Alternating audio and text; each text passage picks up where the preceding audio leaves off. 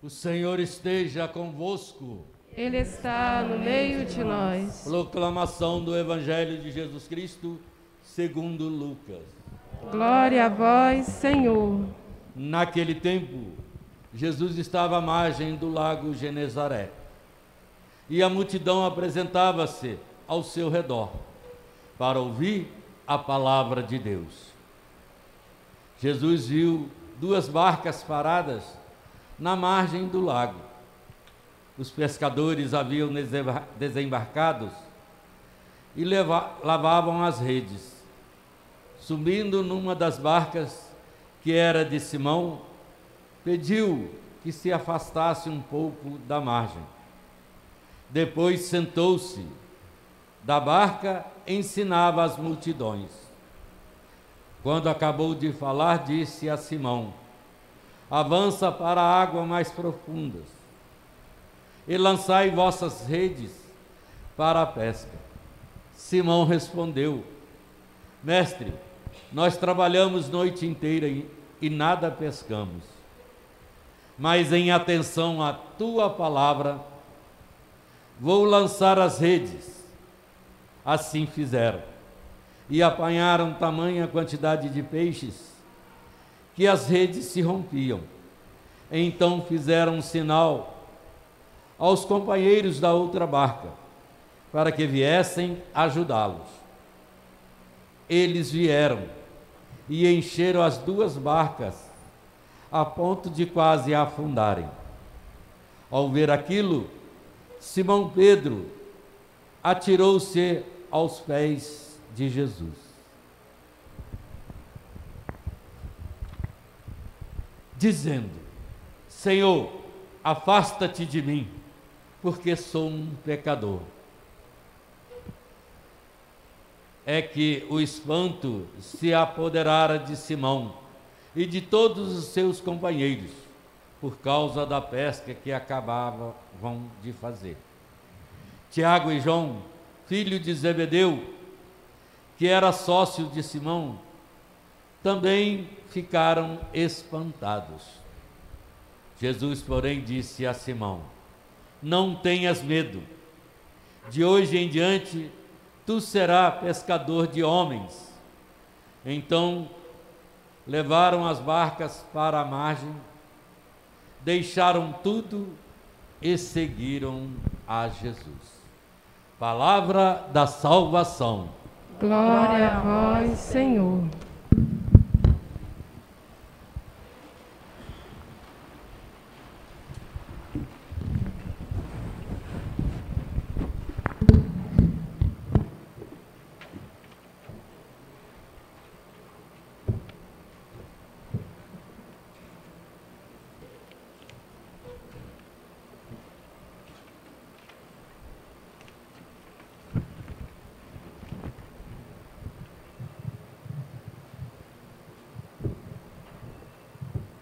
Prezados irmãos e irmãs em Cristo, as leituras que foram proclamadas nos ajudam a refletir sobre o tema do chamado e da vocação. Perpassa todas as leituras.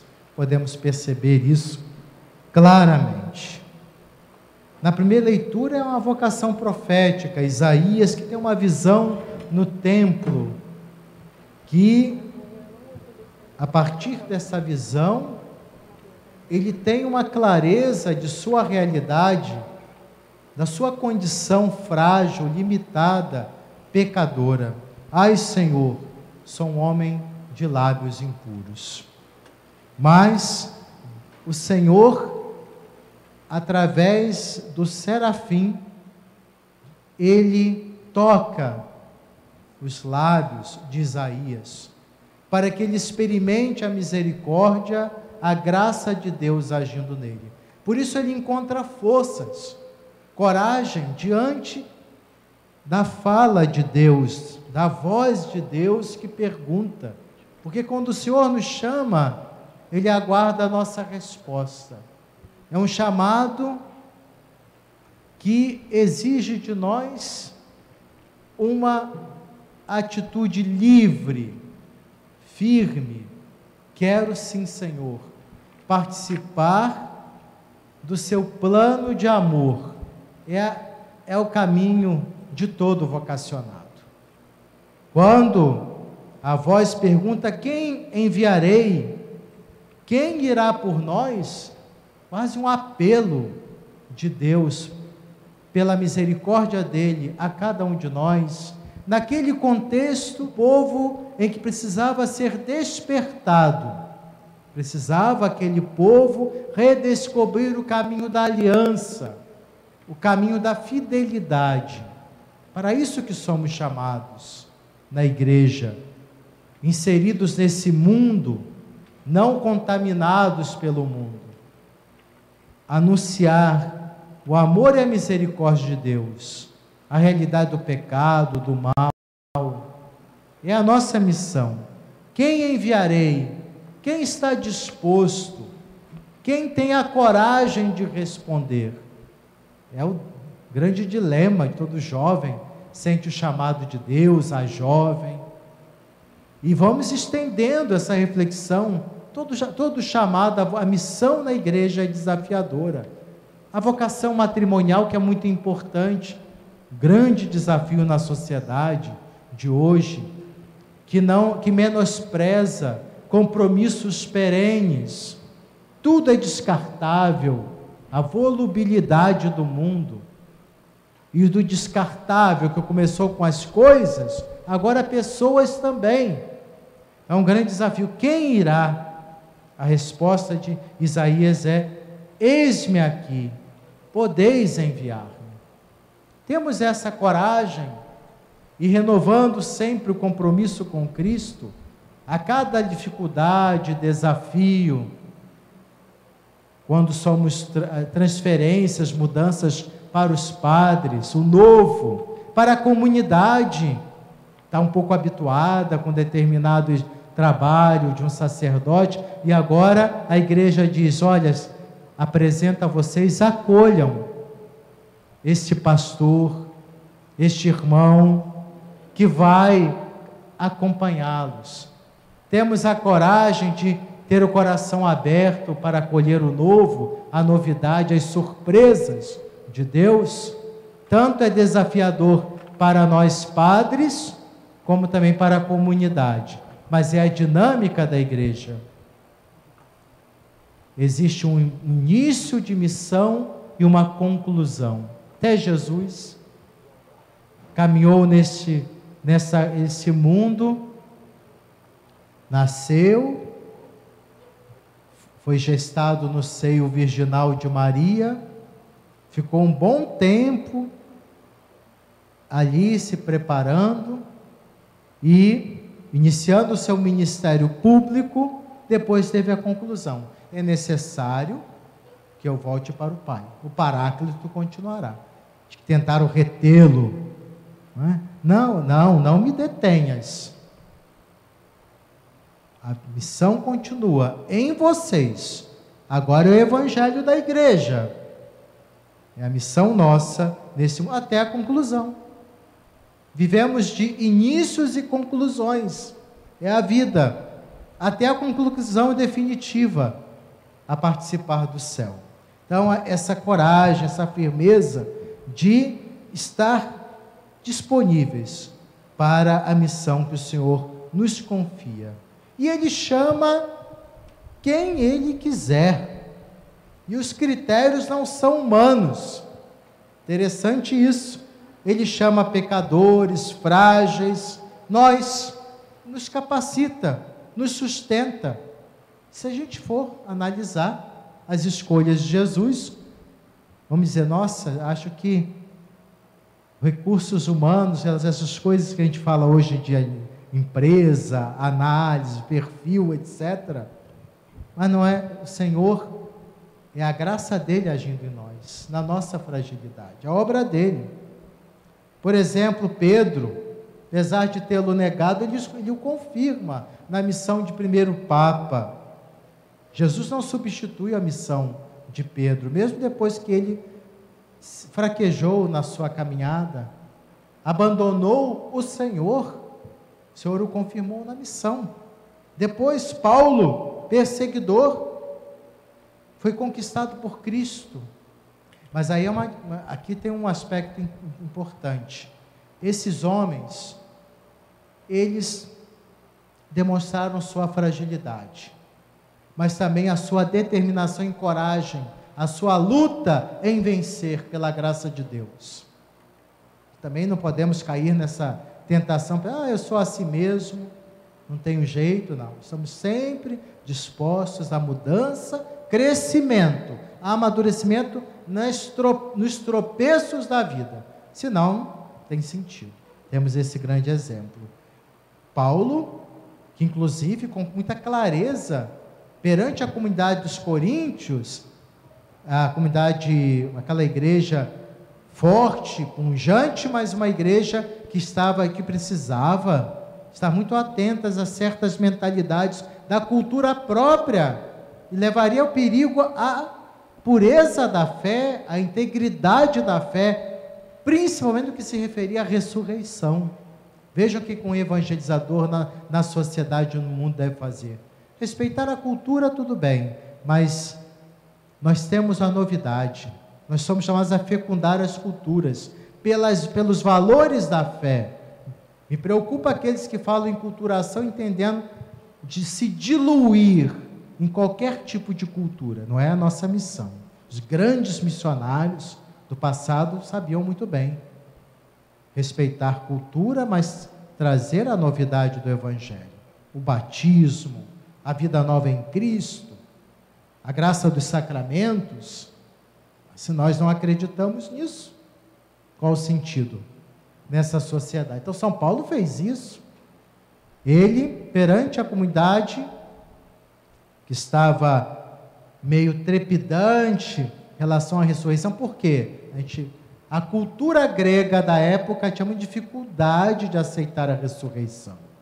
Porque eles achavam que o corpo era um aprisionamento da alma. O corpo era a sede das corrupções, dos erros. Mas para nós não. Corpo e alma é a pessoa humana. Jesus veio para salvar o homem total, ser humano. Claro que a alma tem o sentido da essencialidade. O corpo perecível, mas acreditamos na ressurreição dos corpos no final dos tempos. Para os gregos isso era muito difícil de entender.